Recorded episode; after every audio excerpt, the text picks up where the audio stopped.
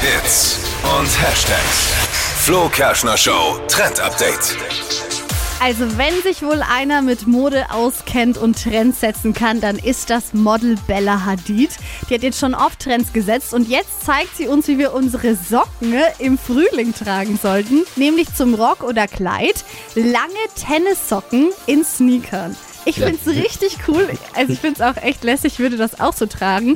Einzige Regel, ähm, weiße Tennissocken und äh, jetzt keine offenen Schuhe, sondern Sneakers dazu. Ja? Ah, okay. Lange, lange Socken.